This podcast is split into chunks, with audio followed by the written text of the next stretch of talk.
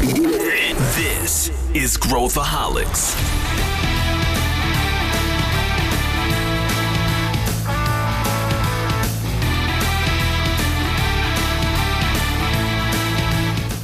Olá pessoal, aqui é Pedro Van Gertner e esse é Growthaholics, o podcast da ACE para quem adora inovação e empreendedorismo. Hoje o nosso assunto já é retrospectiva 2020. Parece que voou esse ano e a gente está em março, abril ainda, mas já acabou e a gente vai retomar todos os acontecimentos, tudo que foi relevante, obviamente, para o nosso mercado, para os nossos interesses aqui desse podcast.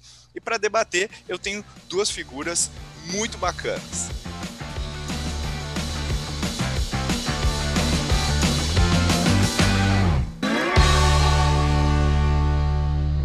Bruno Capelas, bem-vindo. Bruno Capelas é o editor de tecnologia e inovação do Estadão. Bem-vindo aqui ao Growthaholics.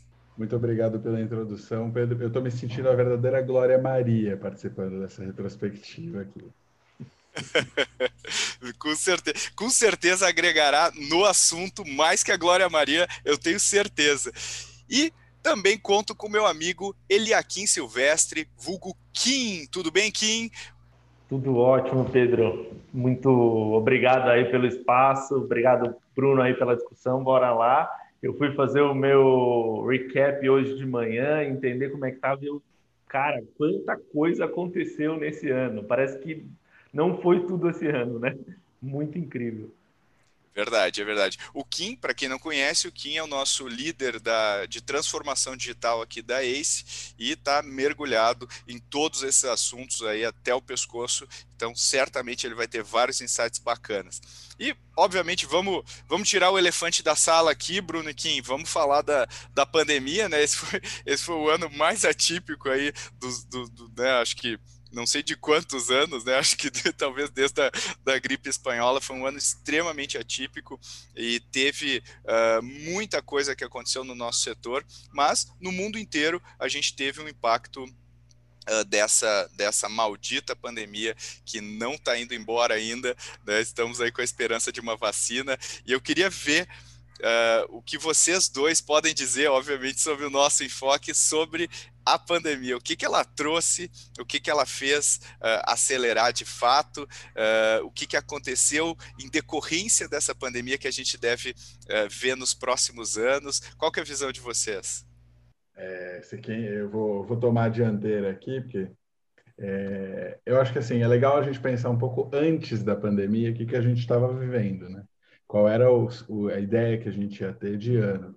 E a gente vinha de dois anos muito fortes no cenário de startups. É, 2018 e 2019 foram aí, a gente teve primeiros unicórnios, muitos êxitos acontecendo, muitas aquisições acontecendo. E todo mundo fala assim, cara, 2020 vai ser legal, vai ser um ano bom de economia, mas não vai ser um ano incrível como foram os dois últimos anos. Talvez seja difícil superar. E eu lembro muito desse papo ali, fevereiro, março. E aí, quando veio a pandemia e a gente viu queda em investimentos, lembro de fazer matéria conversando com a Ace, a gente falou assim, cara, esquece, o ano acabou. Já aquilo que podia ser bom, o ano acabou. E ali começou março, abril, quando a gente chegou em maio, as coisas começaram a acontecer, começou a ter notícia todo dia. Eu, eu sempre meço é, a minha visão é muito o, o que tem notícia, quanto a gente está escrevendo. Então, é, eu me deparei com começou a ter notícia e, cara, é, a coisa cresceu numa velocidade que, assim, toda hora tem um aporte, toda hora tem uma aquisição, toda hora tem uma startup te ligando para falar, putz, estou lançando um produto novo. Essa semana a, que a gente está tá gravando, sem brincadeira, eu dei uma matéria exclusiva de um lançamento de startup de coisa grande todo dia. Então, assim, é, tinha até duas, três por dia que a gente podia escolher qual que a gente ia dar primeiro. E, e isso mostra para mim a força de como as coisas aceleraram. Você acha que a pandemia foi responsável por isso? Ou, ou, ou isso aconteceria porque a gente já estava numa, né, num, num, num, ritmo acelerado no ano passado? Ou você acha que lá, ela foi uma catalisadora disso? Ou, ou enfim, já, já aconteceria de qualquer jeito? Eu, eu vou dizer que não acho que seja a pandemia em si, mas a quarentena, né? Eu sempre acho que é importante fazer essa distinção. Quando a vez que a gente escreve, eu falo que a culpa é da quarentena, do isolamento social e nunca da pandemia. é, porque a quarentena faz as pessoas ficarem em casa.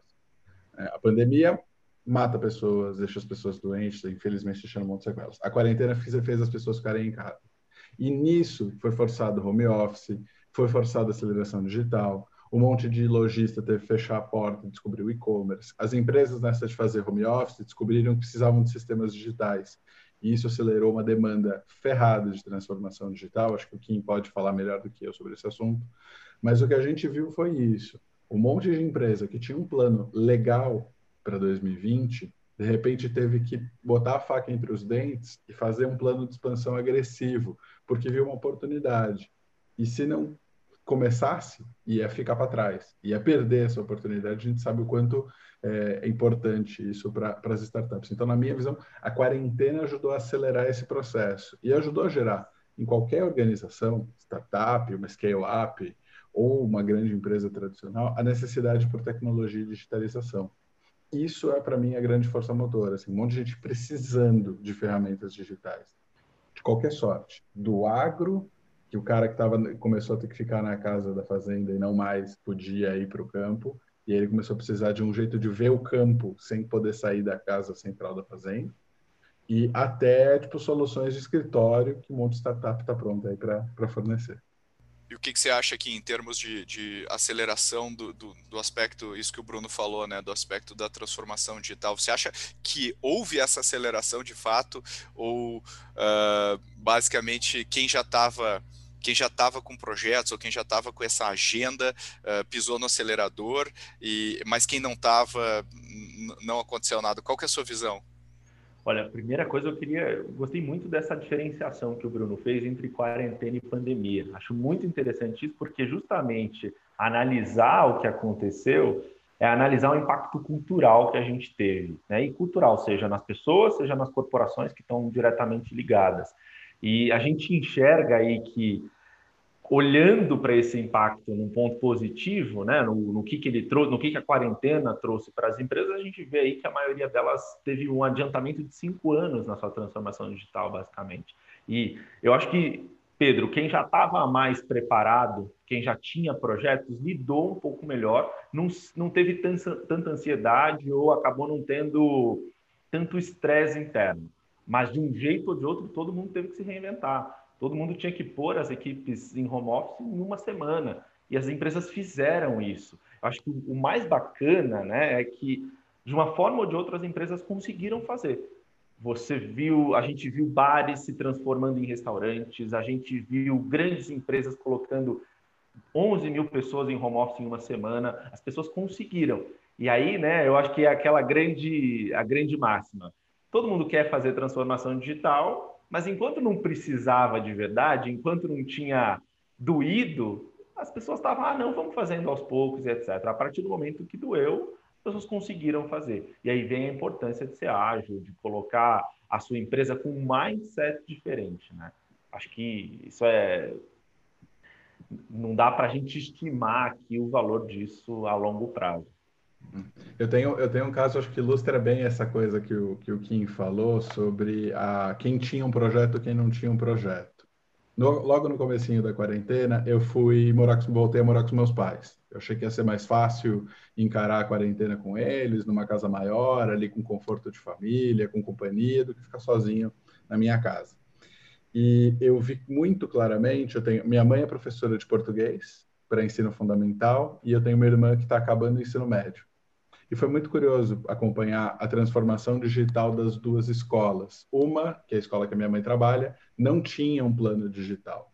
E a escola da minha irmã tinha. Então, a escola da minha irmã é uma escola que tem plataforma do Google e começou ali e soube organizar muito bem. A escola da minha mãe não tinha.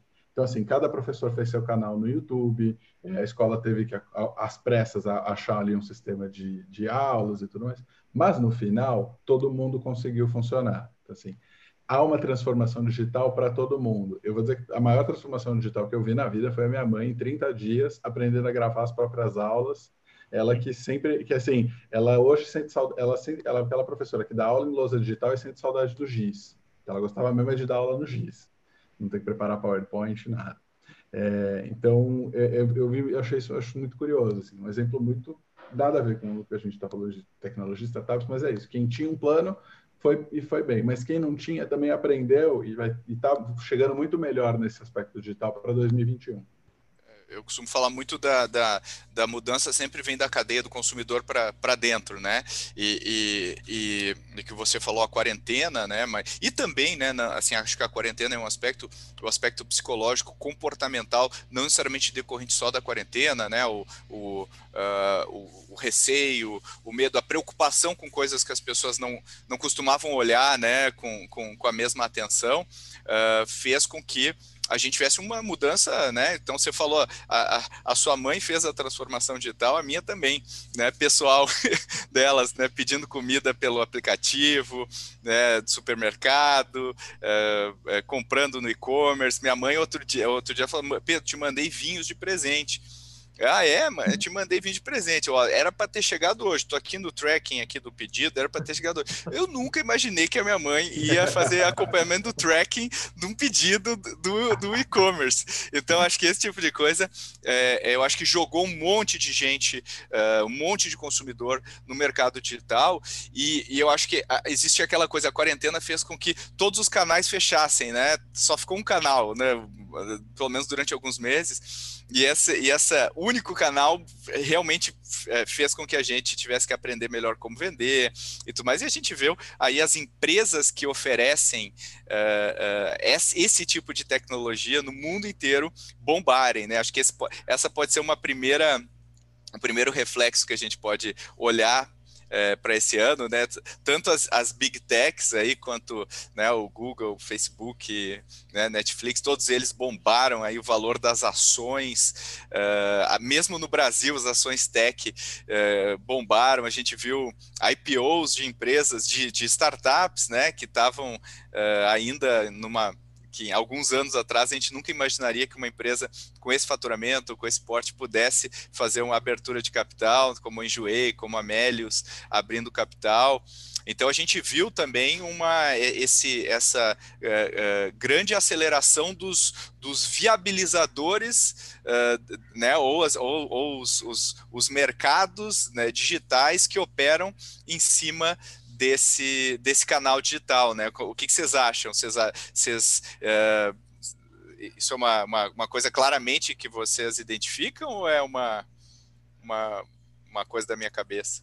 Não, é, a gente vê aí a Vtex levantando 225 mil de dólares. Você vê que todo mundo que estava envolvido com essa caneia digital se deu muito bem. Você tem a IPO também da Local Web, você tem grandes atores nesse cenário que acabaram tendo que se trabalhar 16 horas. Você vê aí o pessoal durante o pico da pandemia contratando muita gente. A gente teve taxas de desemprego muito grandes em alguns setores e por outro lado a gente teve essas startups contratando muito, tendo que, re, que aí o seu tamanho de banda para poder atender demanda de um dia para a noite. Então eu acho que isso é fato, não é nem algo que a gente acha que aconteceu, mas é um grande fato que vem baseado com um monte de informação e de dado que a gente olha para o mercado. É, eu acho que tem uma coisa que, que é legal falar, e eu, se, eu sempre falo, penso um pouco nisso quando eu, como sendo jornalista. Eu acho que a gente não sabe ainda o tamanho do todo do impacto. É, porque a gente só sabe que as coisas aconteceram quando as empresas resolvem contar suas histórias. Eu acho que tem um monte de empresa que ainda está mergulhada na, nesse pequeno caos, é um caos bom, mas é um caos, é, que não teve tempo ainda de parar e contar essa história, de catar e apurar todos os números e falar, vamos, vamos contar para os jornalistas. É, para mim, isso é uma coisa muito importante, que assim, às vezes a coisa fica, o pessoal no mercado fica sabendo, mas a história não, não se divulga. E isso é importante do ponto de vista de gerar exemplos, de gerar insight, de gerar discussão. Então, eu acho que tem coisas que a gente aconteceram em 2020 que a gente só vai ver em 2021. Você vai vendo, talvez, no final de 2021. Tem startups que eu tô, passei o ano inteiro. Pô, eu sei que essas coisas estão legais para você. Me fala, vamos falar, vamos falar. Os caras vieram falar comigo agora. Então, assim, eu sinto que ainda a gente vai cobrir muito desse, desse resultado, vai saber muito dos resultados legais de 2020 o ano que vem. É, eu, eu acho que a crise é ótima para empreender, né? Que é, tô, toda a crise, e geralmente no, no, no rabo do cometa da crise, muita empresa uh, é, é, criada e ela já nasce com um DNA forte, né? Já nasce com DNA de dificuldade, sabendo navegar nas dificuldades. E eu acho que se a gente se a gente pensar no que aconteceu e aí não necessariamente só uh, só direcionado pela, pela pandemia, né? Aquela coisa que a gente brinca né? No, na corrida do ouro, quem, quem ganha dinheiro é, é quem vende pai e picareta. E, e, e, no nosso caso ganha dinheiro quem procurava ouro, quem vende pá, quem vende picareta, todo mundo que está nessa cadeia acabou acabou uh, crescendo muito. E a gente viu aí empresas uh, que são viabilizadores que a gente provavelmente o, o, o, uma pessoa que não tem contato com esse mundo nunca ouviu falar, como uh, Twilio, por exemplo, nos Estados Unidos, que, que faz toda a infraestrutura de para mandar SMS, para mandar para mandar para fazer ligação de áudio e eles estouraram, né? Foi uma empresa que cresceu muito. A gente, a gente viu várias empresas aí do setor, mas a gente também viu coisas muito legais fora do nosso setor, né? De, ou, ou, não necessariamente digitais, como por exemplo a SpaceX aí fazendo seus seus avanços, né? E lançando as suas né, as suas uh, uh, enfim seus produtos novos, né? Como como a, a, a Starlink, né? O nome da a Starlink. A Starlink Star... fazendo, fazendo o primeiro voo tripulado. Que é uma fazendo o primeiro voo tripulado. É. E, então, assim, a gente viu também um crescimento grande nessa, nessa, nessa, em outras frentes, né? O que, que vocês acham disso? Né? Acho que isso também tem a ver com o que já estava acontecendo antes também. Não, não dá para a gente atribuir à pandemia uh, tudo isso, né? É, eu acho que um negócio, uma, uma questão muito interessante que está diretamente ligada à pandemia são as empresas farmacêuticas, o quanto elas tiveram que se reinventar. Pouco se fala disso, né? Mas você olha a Pfizer, a AstraZeneca, como que essas empresas tiveram que reinventar e fazer uma transformação digital interna para desenvolver uma vacina em tempo recorde. Então, é. é, é um fato histórico também que era inimaginável há anos atrás verdade, é verdade. E, e, e, esse, e, esse, é um negócio legal que eu acho que. Aí eu quero ver o que, que o, o Bruno acha, mas quando a gente fala de inovação, é, né, a, gente, é, a gente não pode olhar no retrovisor. E aí, quando, quando a gente começou a pandemia, a gente fala, não, vacina. Aí fala, olha, historicamente, uma vacina leva 10 anos para entrar no mercado. Então não vai acontecer. Perca as esperanças, não vai acontecer. E aí, de repente, a gente viu uma colaboração global de, de, de, de, de, empresas né, se juntando, uh, né, Oxford se juntando com a AstraZeneca, a gente viu a Pfizer ali se juntando com, uma, com a BioNTech, né, que é uma empresa BioNTech. alemã. Uh, então, assim, colaboração, trabalhando juntas e colocando vários tipos de vacina, quer dizer, não, não uma tecnologia só, mas várias tecnologias. E acho que o ano que vem a gente vai ter vacina de sobra, que a gente vai ter assim, meu Deus, que vacina você quer tomar? A da Moderna, da Pfizer, da Oxford, da China. Então, acho que essas. E isso é uma coisa que, que, que ficou muito marcada para mim, a nossa capacidade humana de se reinventar na hora da crise, de, de, de, de, inovar quando a gente realmente precisa, né? Eu, eu acho que a gente tem um efeito curioso, né? Você falou da história da vacina. Eu acho que essa vacina, ela é, talvez usando um, um proxy para uma coisa antiga, ela é a melhor explicação do que se chama esforço de guerra. É, os grandes, os grandes saltos de desenvolvimento, de industrialização que a gente viu nos últimos 100 anos aconteceram justamente no período da Primeira Guerra e da Segunda Guerra e que você traz transformações, por exemplo, nos Estados Unidos, as mulheres tiveram que ir para as fábricas e isso traz uma revolução cultural imensa. Eu acho que a grande diferença do que a gente está vivendo, e você citou a crise espanhola, eu acho que tem uma coisa muito legal, é a gente finalmente tem uma plataforma que permite que a gente continue fazendo coisas no meio da crise e não tem que esperar a crise passar. Né? A guerra é a guerra, você, se você não está em campo de batalha, você está ali fazendo esforço de guerra e produzindo. Mas no nosso caso, comparando com a gripe espanhola, que é a coisa mais perto que a gente teve, antes é, fique em casa e, sei lá, lê, né? Continua aí fazendo suas pesquisas. Faz, é, estuda física como Newton fez na época da peste negra. Mas no caso do, do caso da gente, a gente tem como continuar produzindo no digital, e o digital é isso, é, essa é a maior beleza que a gente está vivendo hoje. É, mas você falou de vacina, eu queria, eu queria comentar um ponto que eu achei muito legal. É, e acho que isso, isso, isso também é um, para, um serve como um paradigma para as startups, de modo geral. A vacina de Oxford é muito bem pensada porque ela passa por um desenvolvimento de 10 anos para ser um Lego de vacina. Né? Eles fazem um, um, movimento em Oxford ao longo dos últimos 10 anos, que é entender coisas básicas, assim, montar um kit básico, uma infraestrutura básica, que você, tendo uma doença, tendo um vírus, tendo algum problema se espalhando, você joga ali nisso e você consegue acelerar a vacina. Então, a gente está falando aqui de 9, 10 meses, um ano, né? Porque a gente está chegando aqui no período que descobriu os coronavírus lá na China, mas, na verdade, a gente tem um trabalho de base de muito tempo. É, é um pouco como falar como a Vitex. A Vitex, esse ano, trabalhou às 16 horas e cresceu demais, mas isso é um trabalho de 20 anos que eles estão fazendo, desenvolvimento de tecnologia. E as startups, eventualmente, mais jovens, que estão, que estão surgindo hoje, crescendo hoje, elas estão começando né, em cima do ombro de gigantes, aí, como diria Napoleão lá no Egito. É, que já começam a partir de bases que foram estabelecidas, usando sistemas que já foram estabelecidos. E acho que isso também é uma coisa super importante. É olhar no retrovisor mesmo, né? Mas é um olhar no retrovisor com, com respeito ao retrovisor e entender que não é só o trabalho desses meses todos. É, eu, eu, acho que é, eu acho que é por aí.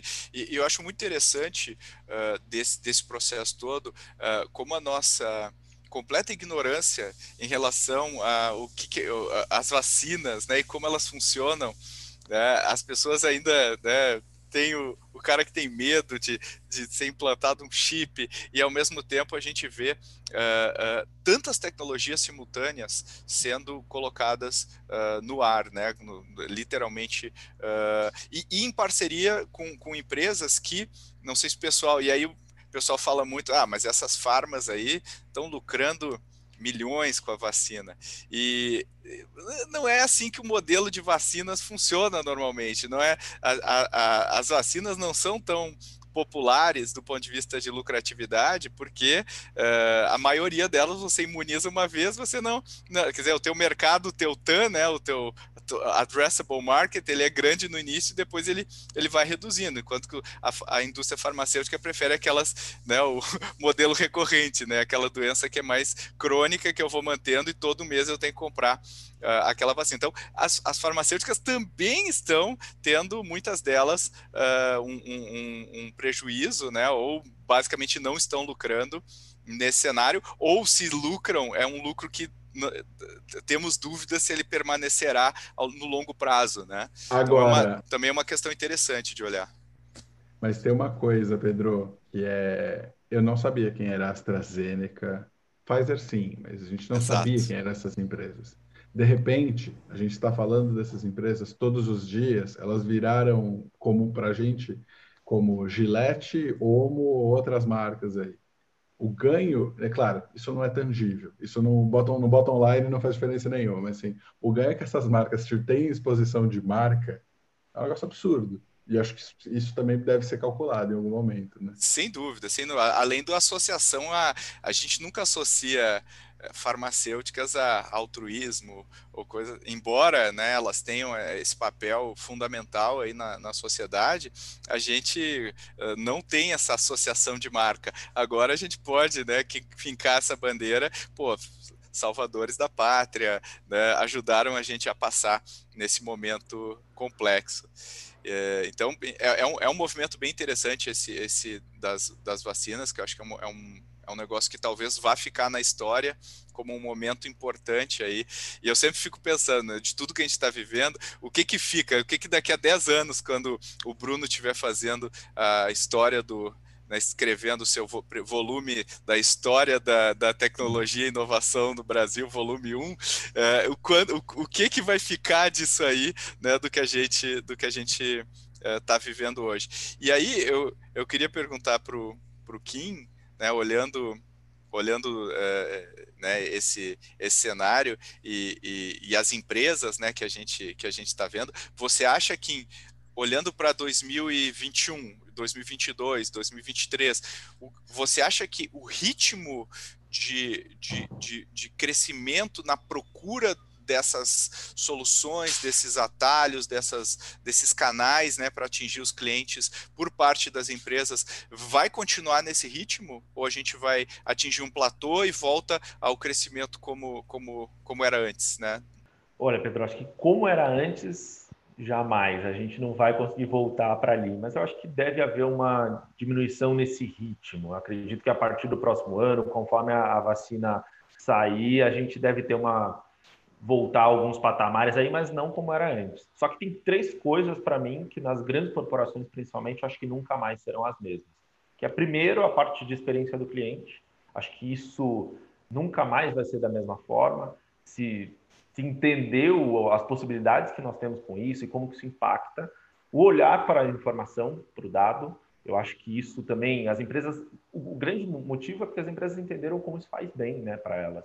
E por último, a parte cultural, as pessoas, né, o quão se falou, inclusive nesse ano, sobre cultura, sobre é, mindset das pessoas, sobre ter que cuidar psicologicamente dessas pessoas que vão estar em casas e etc. Eu acho que esses três pilares a gente nunca mais vai ver igual e vai ter uma aceleração muito grande na forma em que a gente trata eles. Lógico, eu acho que depois que a gente não normalizar, né, mas tiver um caminho mais claro, a gente não vai ter essa mesma curva exponencial. Eu não acredito que ela vai ficar exatamente como ela está hoje. Ela vai continuar alta, mas não exatamente como está.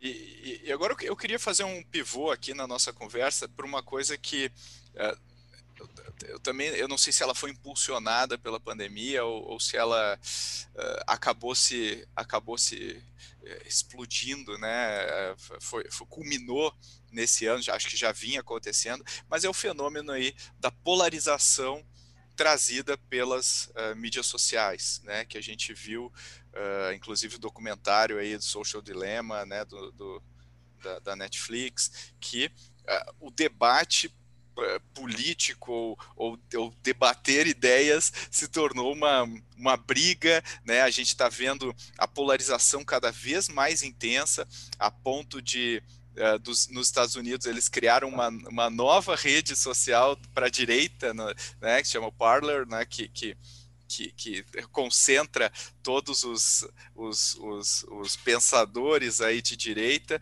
porque, eh, segundo eles, existia uma censura das, das mídias sociais nas, na, nas suas pautas. E como é que vocês veem essa polarização e, e, e isso evoluindo, né? E, e se vocês acham que esse é um fenômeno que explodiu é, devido à pandemia, devido à nossa ansiedade aí é, enjaulada, que a gente não sabia o que fazer, e a gente usou isso como válvula de escape e caiu exatamente na, no rolo compressor dos algoritmos. Que, qual, qual, a tua visão aí, Bruno? Cara, é, é, eu acho que assim, esse é um fenômeno que não é de hoje. Eu lembro de descobrir o conceito de bolha e sei lá, a primeira matéria que a gente fez sobre bolha política no Estadão, 2015, 2016. Então, assim, um fenômeno que não é de hoje. Eu vejo dois movimentos em paralelo. Um movimento que é a, é a, a polarização cada vez mais crescendo, mas ao mesmo tempo eu vejo também essa polarização se esgarçando. É, eu acho que a gente vai ver cada vez mais é, campos muito, acho que muito mais à direita do que à esquerda nesse caso, mas é uma grande polarização em termos de opiniões. E, e muitas delas acho que às vezes são sobre questões que são razoáveis. A gente não esperava estar aqui discutindo como a Terra é redonda, vacina é bom é, e coisas do tipo. Mas eu acho que a gente vai isso vai continuar existindo na internet é, pela própria natureza do negócio de muitas das empresas. A gente está falando de economia da atenção se está tudo bem, você não, não tem economia da atenção. É, e, e se você gera conflito, se o conflito prospera, você faz as pessoas ficarem atentas. Mas, por outro lado, eu vejo também um esgarçamento dessa polarização. É, eu acho que tantos resultados eleitorais, e aí estou olhando muito para a maioria das coisas que a gente viu aqui no Brasil e lá fora, é, quanto uma busca das pessoas, por um lado, eu vou dizer, parece ingênuo, mas assim, por saúde mental, acho que também passa por isso né, fenômenos como deletar o Instagram, boicotes de marcas a, a, ao Facebook, é, colocando nomes aos bois, eu acho que isso também passa por uma coisa de cultura de diversidade e de saúde mental. É, a gente está começando a colher os frutos desse fenômeno de pelo menos cinco anos de bolhas, e a gente está percebendo que isso não está fazendo bem para a cabeça da gente. É, aliado a um fenômeno, a um movimento de, de regulação, de antitrust, de fiscalização nos Estados Unidos sobre as big techs, já fazendo aquele, aquela coisa meio magapatológica, olhando para 2021, acho que essa vai ser a grande questão. O quanto o governo americano é, e o quanto os usuários dessas empresas, como duas forças motrizes, para mudar toda a economia da atenção que há em torno das redes sociais, das grandes de tecnologia. E talvez a gente veja bons progressos na despolarização das pessoas. É, acho que é um pouco por aí. Assim, tudo é muito radical, tudo é muito extremo. A gente entra em briga com quem a gente gosta nas redes sociais. Isso e falta aquele elemento assim de olhar um para o outro com um copo de cerveja no bar. Pena que não tem bar nesse momento, mas é, falar assim, vamos parar de brigar, vamos beber, né? Vamos, vamos conversar. Acho que tem um pouco disso. É, eu acho que essa, esse efeito sanfona, eu diria, ele não é uma coisa histórica, né? A gente tem tendências a se polarizar, aí depois a gente tem tendência para ir para mais, mais para a esquerda, depois para mais para a direita. E aí eu acho que isso é um movimento meio recorrente e ele foi intensificado, logicamente, pela conectividade. Hoje todo mundo tem uma opinião clara. Antigamente acho que não era bem assim, existia a classe política muito bem determinada, mas esses movimentos eles sempre aconteceram no mundo desde que o mundo é mundo. É, ele sempre, sempre tem esse, esse, esses, esses steps. Então eu acredito que a gente está caminhando, como o Bruno falou, né, por uma, um caminho de mais pacificação. Calma lá, vamos discutir melhor. Mas eu acho que isso também vai ser mais recorrente. A gente deve ver esses movimentos acontecerem de forma mais gradual. Acho que a gente ainda tem muita coisa para evoluir para chegar num estado neutro, num estado de centro, onde todo mundo consegue discutir claramente, principalmente no ambiente político, né? É. E, e, eu, eu, concordo com vocês. Eu acho que a gente tem um componente, especialmente no Brasil, meio dinamite aqui, é, é colocando dinamite nessa equação, que é, é, é, junto com o fenômeno das fake news e, e da existe uma, uma, uma, uma perda de, de confiança de uma parcela da população. Ah, ah, em relação à imprensa, né, uma parcela grande da população fica, não, peraí, mas isso aqui, isso aqui é porque tem uma pauta por trás, isso é porque tem uma agenda.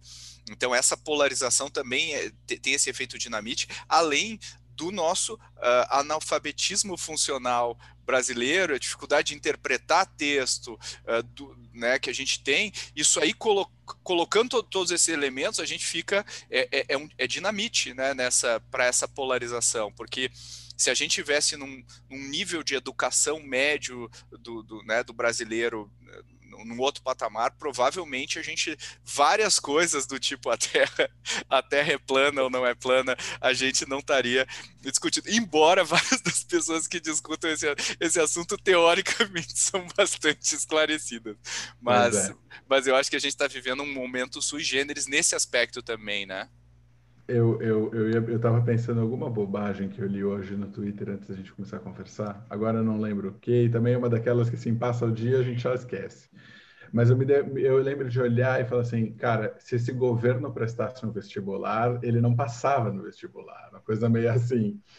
Mas eu acho que é, é, o Pedro falou, tocou num ponto que eu acho que como, como profissional de imprensa, de comunicação, é super importante eu acho que falta no Brasil uma coisa, e aqui eu estou pedindo muito, né? É, mas assim, falta no Brasil uma coisa chamada contrato de leitura. A gente tem que entender que contrato de leitura é o seguinte: é um passo além da interpretação de texto. Pegar um texto, interpretar um texto, entender o que, que ele quer dizer, já é uma coisa que a gente sabe que, infelizmente, é muito difícil para uma boa parte da população no Brasil. Eu acho que esse é um, isso, isso tinha que ser um esforço prioritário da nação que, a, que, as pessoas consigam fazer operações matemáticas, que elas entendam o que fazer com o seu dinheiro, que elas consigam interpretar textos. É, se a gente conseguisse chegar nesse nível, e quase olhando uma coisa meio Paulo Freire, é, para citar aí um cara que é meio controverso para algumas pessoas, mas para mim é um exemplo, é, a gente estaria bem. Mas a gente, eu, eu falo de contrato de leitura. Existe uma agenda. É, a gente tem uma discussão sobre o jornalismo tem que ser imparcial. O jornalismo tem que ser imparcial mas a gente é, tem um ponto antes que é o jornalismo ele vai ser parcial. Porque a gente tem é, a, a, linguagem nunca é neutra. A linguagem ela sempre carrega coisas. Então o jornalista ele vai carregar uma parcialidade dele do veículo que ele trabalha do editor que está junto com aquela pauta. E só isso por exemplo para falar ficar muito em cima da imprensa isso é uma coisa. A questão é que a gente tem que trabalhar em tons de cinza e não em branco e preto e a gente só sabe trabalhar em branco e preto. E ultimamente só tem que trabalhar em branco e preto.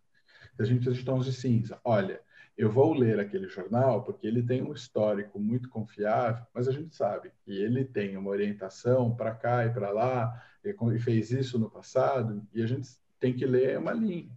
É, você tem isso claramente nos Estados Unidos, você ainda tem veículos mais progressistas e veículos um pouco mais conservadores. Se você lê Wall Street Journal e New York Times, você sabe do que eu estou falando. E aqui no Brasil, a gente às vezes tem dificuldade de estabelecer isso. Eu sei, eu estou pedindo demais talvez seja importante dar um passo atrás. Mas isso, é, a falta de contraste de leitura é o que faz a gente desconfiar de tudo. Assim, esses caras têm uma agenda, né? Aquela coisa de tipo, o povo não é bobo, abaixa a TV Globo. É, a gente tem, tem um pouco disso, assim. E isso é super importante, porque no fim das contas, o que, que a gente está fazendo? A gente está falando de, é, de, de pessoas educadas, de pessoas vivendo melhor, tendo mais informação. Eu acho que a grande, grande questão dessa pandemia é que a gente, é da, da, pandemia, não, da polarização, perdão, me confundi, é que a gente, além de tudo, tem acesso a muita informação, mas a gente não sabe filtrar bem essa informação.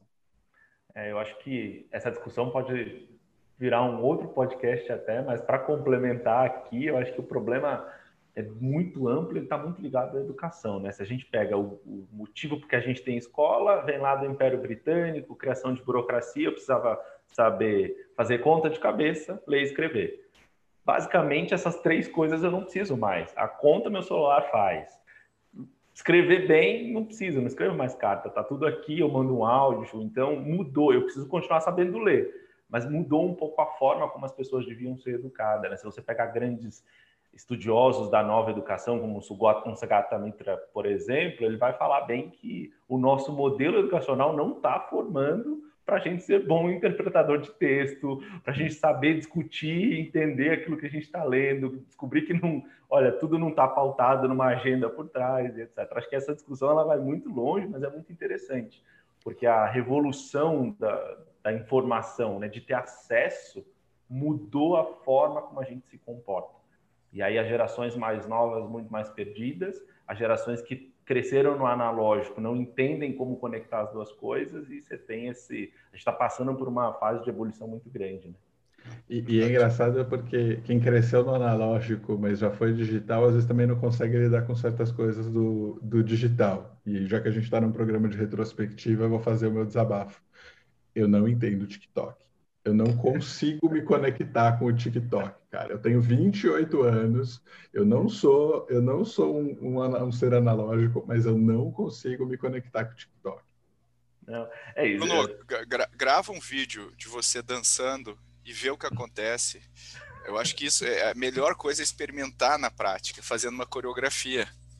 Vamos, vamos tentar. Eu, eu, eu curto, eu prometo que eu curto, para você Cara, não ficar eu, triste. Eu só sei dançar Macarena, então assim, vai rolar não.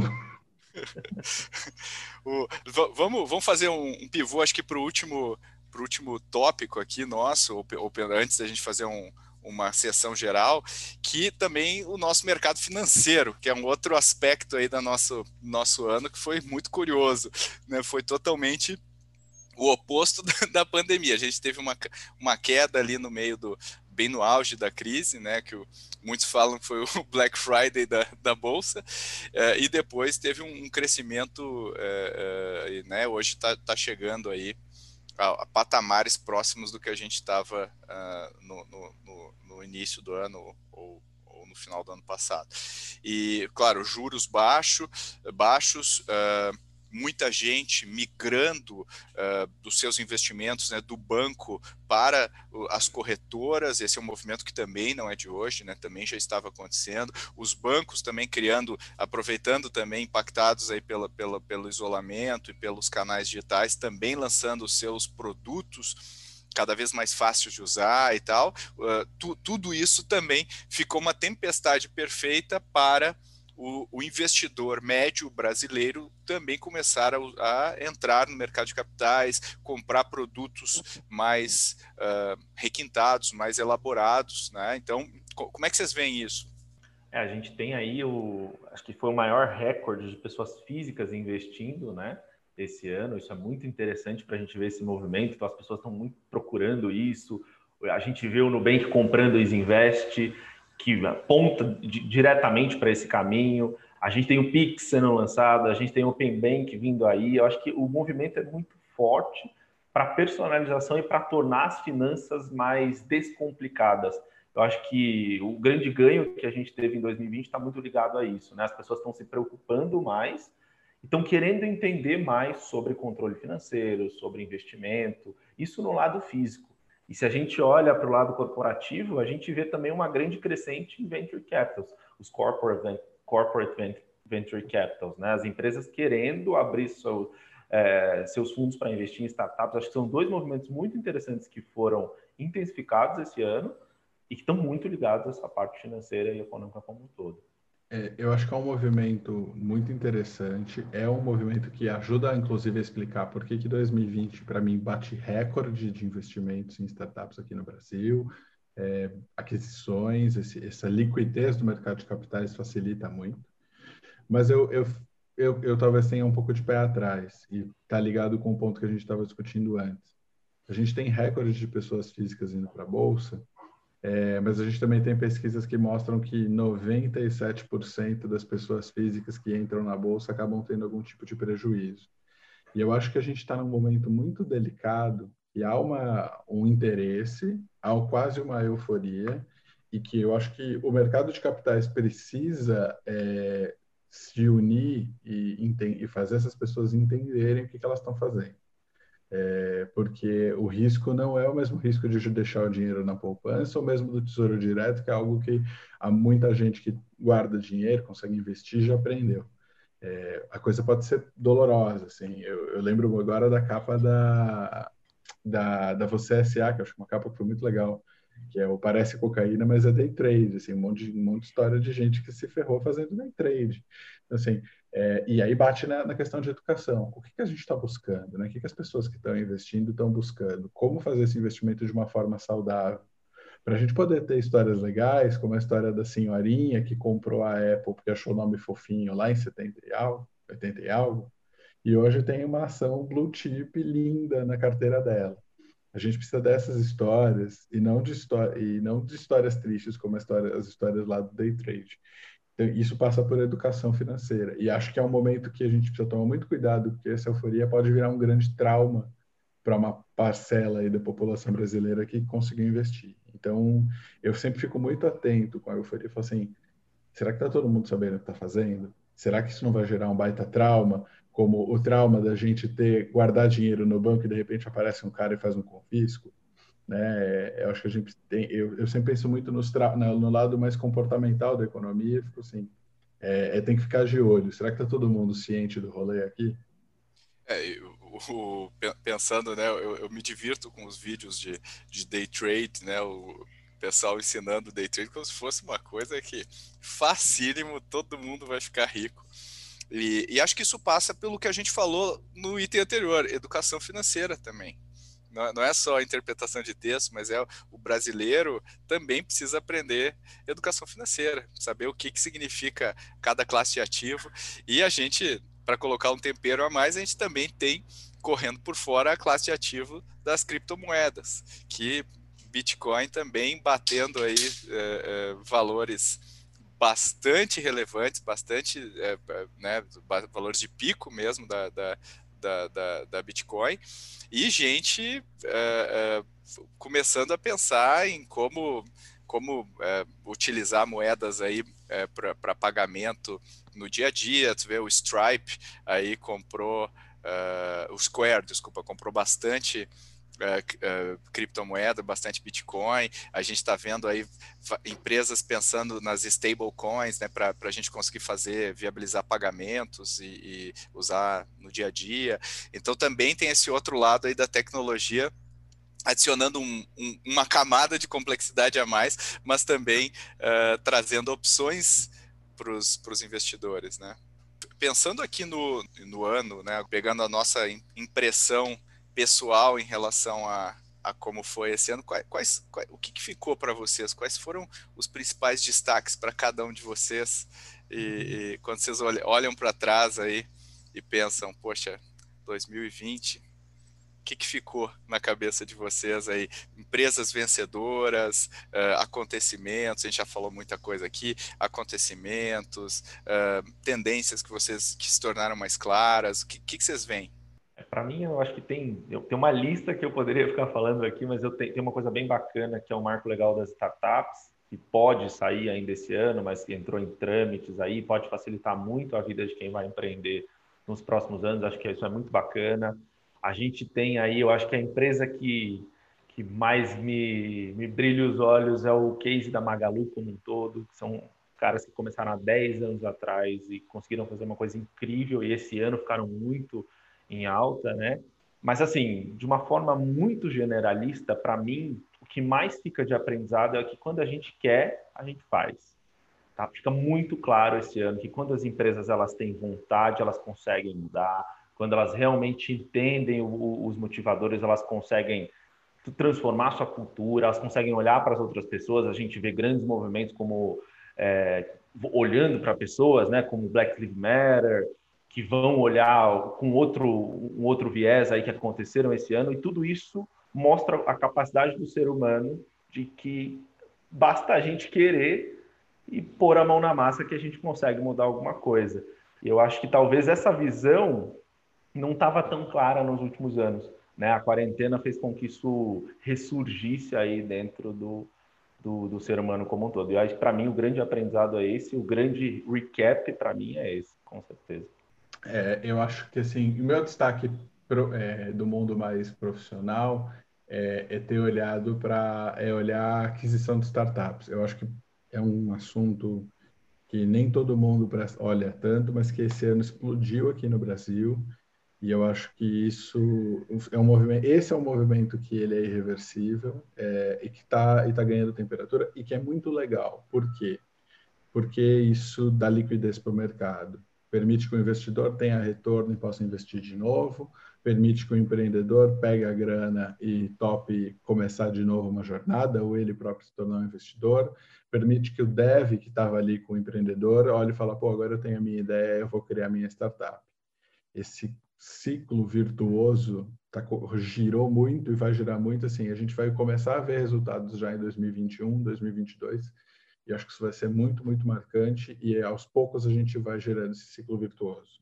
Do ponto mais pessoal, mas ainda profissional também, é, eu acho que, que é, tem um lado mais complicado e um lado mais interessante. O lado complicado é que muita gente vai sair quebrada, tanto financeiramente quanto psicologicamente, de 2020. E eu acho que esse é um ponto de atenção para todo mundo, para empresas, para governo, para sociedade, para famílias. Assim, como é que a gente vai é, voltar a um normal ou criar novos normais é, depois disso? Digo de impacto de saúde mental, de saúde física, de saúde financeira. Isso é um ponto de atenção. Eu acho que a gente vai, vai ter um muitas mudanças de postura. Mas, ao mesmo tempo, eu acho que essa preocupação ela começou a ser é, discutida. E eu acho que isso vai gerar empresas mais legais da gente trabalhar, empresas mais humanas da gente trabalhar, é, novas. Quem não se adequar a esse modelo vai sair, vai querer começar um negócio, ou vai procurar uma empresa que seja mais legal de trabalhar. E acho que isso vai pode ter acelerado uma seleção natural de empresas do futuro. É, quem são as empresas que fazem sentido no mundo que a gente quer viver. Empresas que se preocupam com diversidade, empresas que se preocupam com a saúde dos seus funcionários e não expõem eles a risco no momento que assim a gente viu empresas que tiveram que jogar os funcionários na, na, na linha de risco é, e não de uma forma necessária, é, por N questões. Então, eu acho que isso vai gerar uma mudança positiva, uma seleção natural. Eu acho que isso pode ser muito interessante para os próximos anos. Legal, são pontos, são pontos bem, bem complementares, né, os, os dois que vocês falaram. É, o que fica para mim, né, se eu for, se eu for pensar aí uh, nessa trajetória nesse ano, primeiro assim, falando de negócio, depois vou, vou, vou, vou copiar o Bruno aqui, falar do, de negócio depois do, do, do, pessoal, assim, o que, que eu acho. Uh, eu acho que do ponto de vista de negócio, para mim, eu fiquei muito impressionado com, com, com a Amazon uh, nesse ano, assim, o, a, o absoluto domínio que eles tiveram do, do mercado de e-commerce foi uma, foi uma tempestade perfeita para a empresa do ponto de vista de mercado. É uma empresa que passou de um milhão de colaboradores. É, uma, é impressionante o volume que eles têm e obviamente passou por tudo, por muito disso que o Bruno falou, né? Mencionou de, de, de problemas aí que, que, que, que todo, né? É um é um, é um gigante caminhando num, num mundo de coisas menores, né? Vai, qualquer coisa que ele esbarra acaba quebrando e é muito difícil a gente conseguir controlar isso. E do outro, e do outro lado da moeda eu vejo o Spotify servindo como um contraponto na Amazon uma empresa extremamente inovadora, empacotando toda a parte de logística, empacotando toda a parte de marketing, ajudando os empreendedores com, com outro, um outro ângulo, né, descentralizado, uh, o que também eu achei muito interessante. A gente viu também o Mercado Livre se tornando a empresa mais valiosa da América Latina, o que também é emblemático, pensando no, no, no, no, ranking. Sabe aqueles videozinhos que mostram, assim, ao longo dos anos, os, os gráficos, a gente vai vendo o que eu acho que vai acontecer nessa década, a gente vai vendo as empresas que são, que são orientadas à tecnologia uh, tomando as primeiras posições do ranking ao longo dos anos. E eu acho que a gente começou a ver esse, esse, mov, esse movimento. Então, se a gente olha a foto, a gente vai ver a empresa, uh, né, o resultado incrível que eles tiveram. Mas se a gente olhar o filme, a gente vai ver todo o mercado indo para essa, essa direção. Então, acho que uh, isso que me impressionou mais. E, obviamente, eu já mencionei, né, SpaceX e o, o quanto eles nos dão também aquela esperança de, de moleque, de olhar, de ver foguetes, de ver lançamento, de co coisa que eu tinha esquecido até como é como é legal voltar a ser a ser criança e olhar as coisas com esse encantamento aí de olhar um olhar um, um lançamento tripulado daqueles e, e acompanhar. Parecia que eu estava vivendo um filme de ficção científica. E do ponto de vista pessoal, eu acho, eu acredito muito numa expressão que é o crescimento pós-traumático. Então, acho que a gente teve um grande trauma na humanidade esse ano. Foi um trauma, trauma econômico, tra trauma uh, uh, de saúde, trauma psicológico, como o Bruno falou, muita gente aí com problemas uh, vai, vai sair assim problemas difíceis, né, de lidar mentais. Mas eu também acho que no, depois do trauma vem o crescimento. E eu acho que a gente vai ter alguns anos de crescimento. Quando eu falo crescimento, não estou falando só de crescimento econômico, estou falando de crescimento da gente enquanto, enquanto uh, sociedade, para a gente refletir. E eu acho que agora talvez a gente não consiga ver, porque a gente está bem no extremo de tudo isso, desse furacão, dessa polarização. Um xingam de fascista de um lado, comunista do outro. A gente não se entende, né? Como disse o Bruno, não tem zona cinzenta. A gente acaba não, não, tendo, tendo debates uh, uh, fracos, né? Debates é, rasos e não, e não debate de fato o que a gente tem que debater. Eu acho que talvez esse, esse pico, esse extremo leve a gente a refletir melhor sobre as coisas. Espero eu, sou um otimista e né, acho que não dá para ser empreendedor sem ser otimista, faz parte do nosso DNA. É, mas eu acho que foi um ano muito, muito uh, uh, interessante, né? Que depois no Bruno, no livro do Bruno aí daqui a 10 anos, acho que a gente vai olhar para trás e vai ver se, o que, que aconteceu. Eu já tô, tô te dando, tô te empurrando um pouquinho, Bruno, porque eu tô, tô louco para ver aí a tua visão macro daqui a algum tempo é, sobre tudo isso escrita num livro que eu vou ler com muito prazer. Mas uh, eu, eu acho que é isso. Eu queria, queria encerrar aqui o nosso papo agradecendo, agradecendo aí o Bruno de coração. Bruno, você sempre me entrevistou e, e, e, sempre foi uma experiência muito legal. Agora fiquei bem feliz de te entrevistar um pouco, fiquei bem, bem, bem feliz de ver tua visão, de ver teus, teus pensamentos e, e gostei muito dessa experiência. Espero que você tem, também tenha gostado. É, é, divertido, é divertido trocar, trocar de papéis, assim, é, e, e, acho que você falou uma coisa que é muito engraçada, assim, né? o, o empreendedor ele tem que ser otimista o jornalista, ele meio que quase sempre tem que ser o pessimista, ele é o chatão do rolê, que tem que ficar fazendo pergunta chata e falando vai dar tudo errado, porque é assim que um pouco o jornalista funciona. E acho que a gente também precisa de um pouco. É, é legal cobrir, cobrir, estar nesse setor e cobrir inovação, porque a gente é a visão otimista do mundo dentro do jornalismo. Mas a gente também precisa ser o pessimista com os empreendedores, então é meio do caminho meio doido. É, mas foi, foi uma experiência muito, muito, muito legal. Legal, valeu, valeu, Bruno. Então você, você é a poliana do, do, dentro dos jornalistas, né? fora, fora, você, fora você ainda tem uma pitadinha pessimista. Uh, e Kim, obrigado pela tua participação, muito legal a tua, a tua visão e, e eu, eu super estou a bordo com, a, com essa com esse movimento né, que a gente está vendo de transformação aí de, em todos os setores. Boa, muito obrigado aí, Pedro, pelas altas discussões e Bruno, principalmente. É muito interessante quando a gente coloca gente muito boa para discutir, principalmente sobre uma retrospectiva de um ano tão complicado, né? Mas muito interessante que a gente sai daqui com coisinhas para pensar e para depois executar de novo. Muito obrigado aí. Legal, pessoal. Muito obrigado pela participação de vocês e que 2021 seja um ano maravilhoso para todos nós, né, Bruno? É isso aí. Eu vou, posso, posso aproveitar para fazer um merchanzinho pessoal? Deve. É, legal. É, só para só contar que, que quem quiser me ler, eu tô no, eu tô no Estadão. É, e além de estar no Estadão, cobrindo tecnologia, cobrindo inovação, eu também tenho um programa de rádio que é meio inusitado, que é um programa de rádio de música alternativa, que não tem nada a ver com, com inovação, chama Programa de Indie na Rádio Dourado. Então, que para quem gosta de ouvir a gente conversando, trocando ideia, pode me ouvir também na rádio trocando ideia, mas aí falando de música e outras coisas. Sensacional. Essa foi novidade até para mim. Gostei. A gente vai botar o link para o pessoal te ouvir aí nas notas do episódio. O pessoal vai poder te ouvir.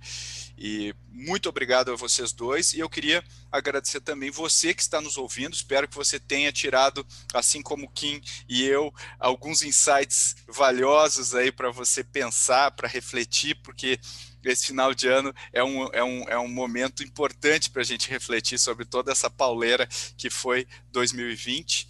E se você gostou desse episódio, por favor, não deixe de compartilhar nas suas redes, marca a gente, a gente adora quando você marca a uh, Ace, marca o meu perfil, do Kim, do Bruno, a gente vai a gente vai compartilhar também, e se você puder também fazer um review positivo do nosso podcast, eu agradeço bastante, ajuda bastante o nosso ranqueamento.